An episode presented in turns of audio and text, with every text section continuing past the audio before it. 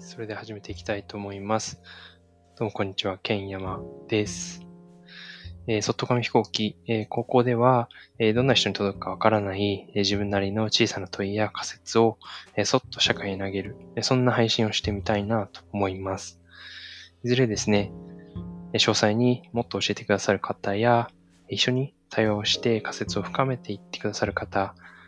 に届けばいいなと、わずかな期待をしながら配信していきたいと思います。それではよろしくお願いします。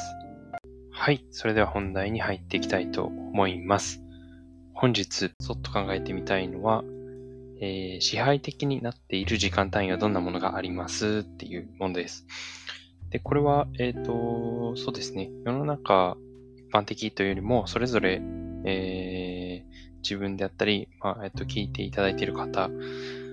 が、え、どんな、の生活の中で、どんな時間単位が支配的になってますかっていうようなことを、そっと考えてみたいなというふうに思っております。で、これをですね、考えるきっかけになったのがですね、ちょうど3月の11日とかですかね、にあの、ちょっと大きめな地震があった時が、はい、あったかなと思います。で、その際にですね、えっと、友人からですかね、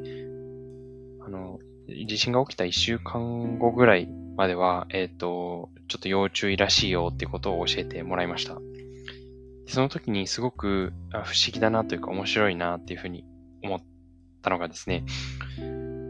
えー、私たちにとって1週間っていうのが地球にとって本当に何でしょ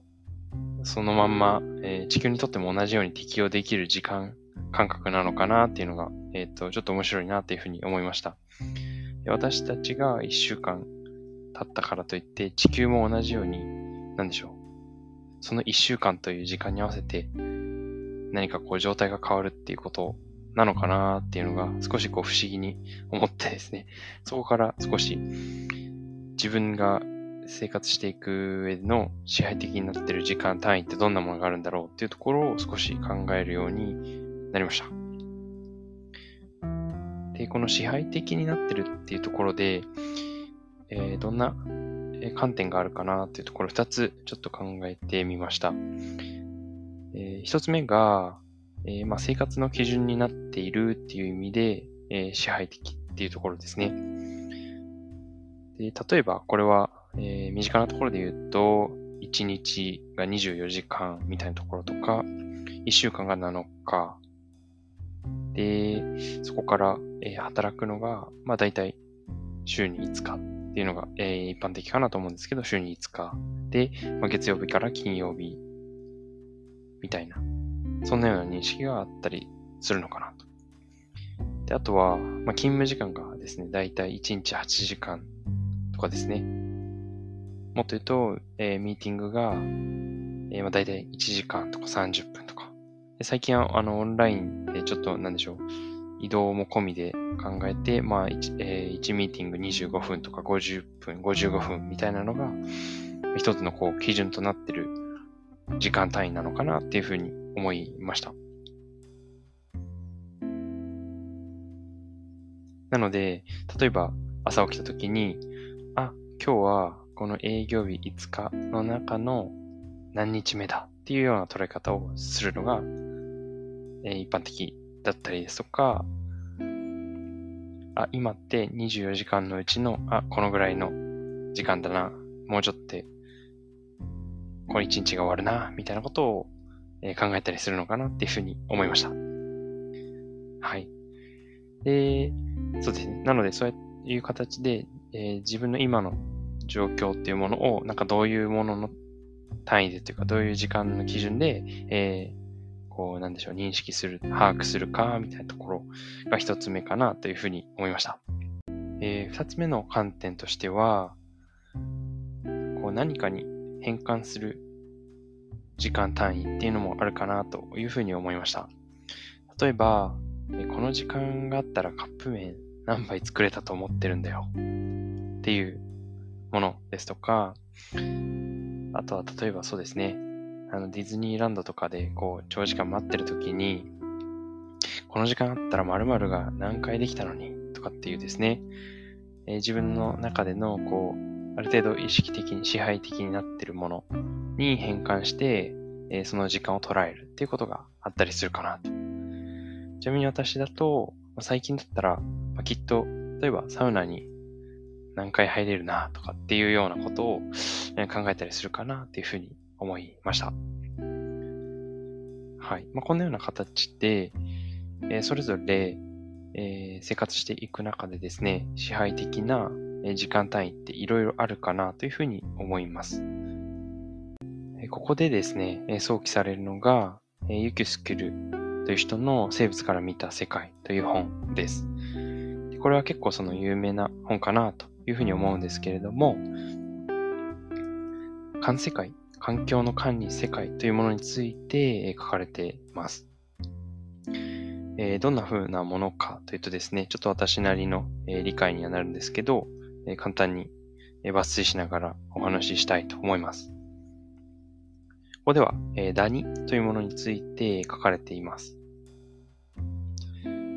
ダニはですね、3つの、あ3回ですね、こうシグナルを受け取って行動していくっていう、そのサイクルというか、っていうのを、えまあ3、3つ行っていますよっていうところが書かれているのかなというふうに思っております。まず一つ目が、哺乳類の皮膚腺というところから、え酪酸という刺激を感知し、その刺激を感知すると、自身をですね、枝から離して落下するっていう行動に出ます。そして、続いて二つ目が、その落下したダニは、今度、哺乳類の毛に衝撃を受けるというか、ぶつかったという、その二つ目のシグナルを受けて、今度は、えー、触覚をこう、えー、強くしてですね。で、ここから、えー、歩き回るっていうですね、え行動に、え哺乳類の上をこう歩き回るという行動に、出るっていうのが二つ目です。で、え三つ目が、え今度、歩き回ってるうちにですね、やがて、え毛のない皮膚に到達する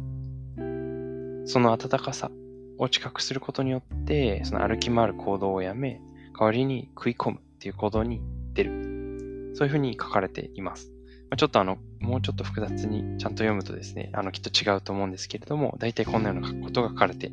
おります。でこういったように、それぞれにとっての、えー、世界というものがあり、えー、生物ごとに全然違う観世界があるっていうことが、えー、ここでは書かれています。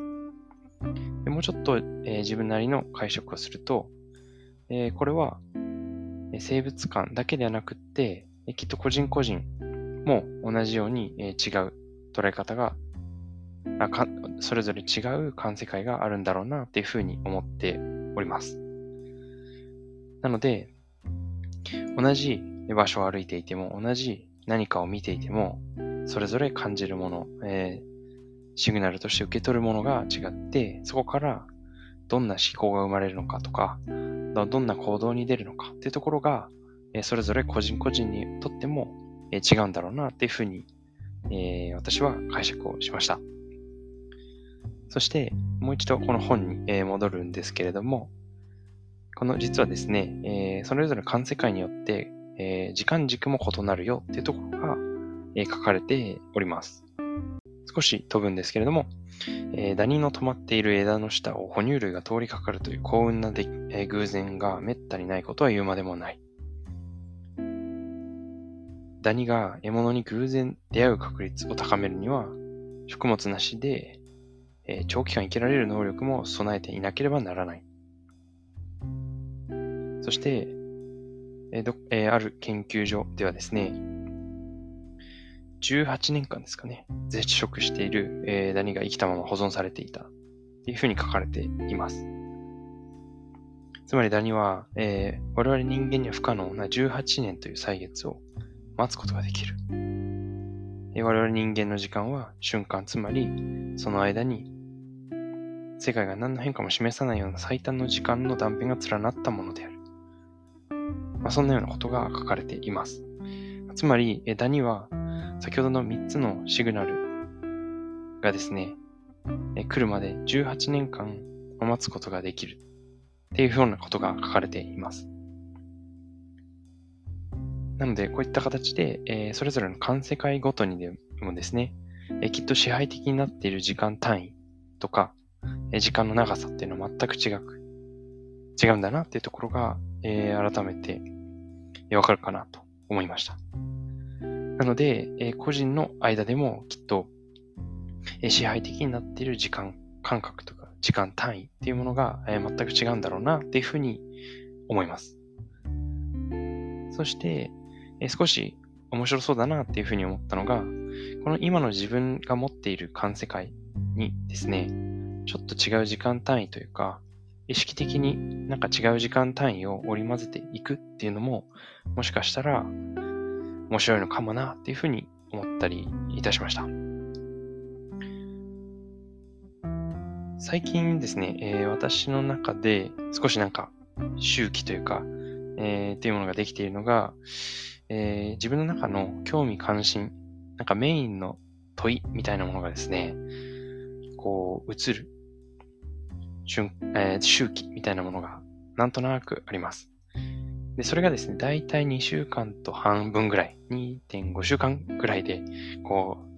う、なんとなく回っていくみたいなサイクルがあったりします。で、それは一つ、えー、なんか自分の中での支配的なというか、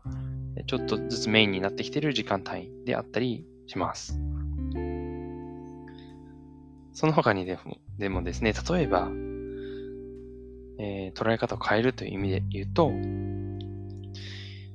え今日、この日は、えー、年間〇〇営業日があるうちの何日目だっていう捉え方をすることによって何か変わるかもしれません。もしくは、えー、〇〇という日、何か特別な日とか、楽しみな日とか、もしかしたら、えー、全然こう、嫌な日かもしれないですけど、その日まで何日目みたいな捉え方もできるかもしれません。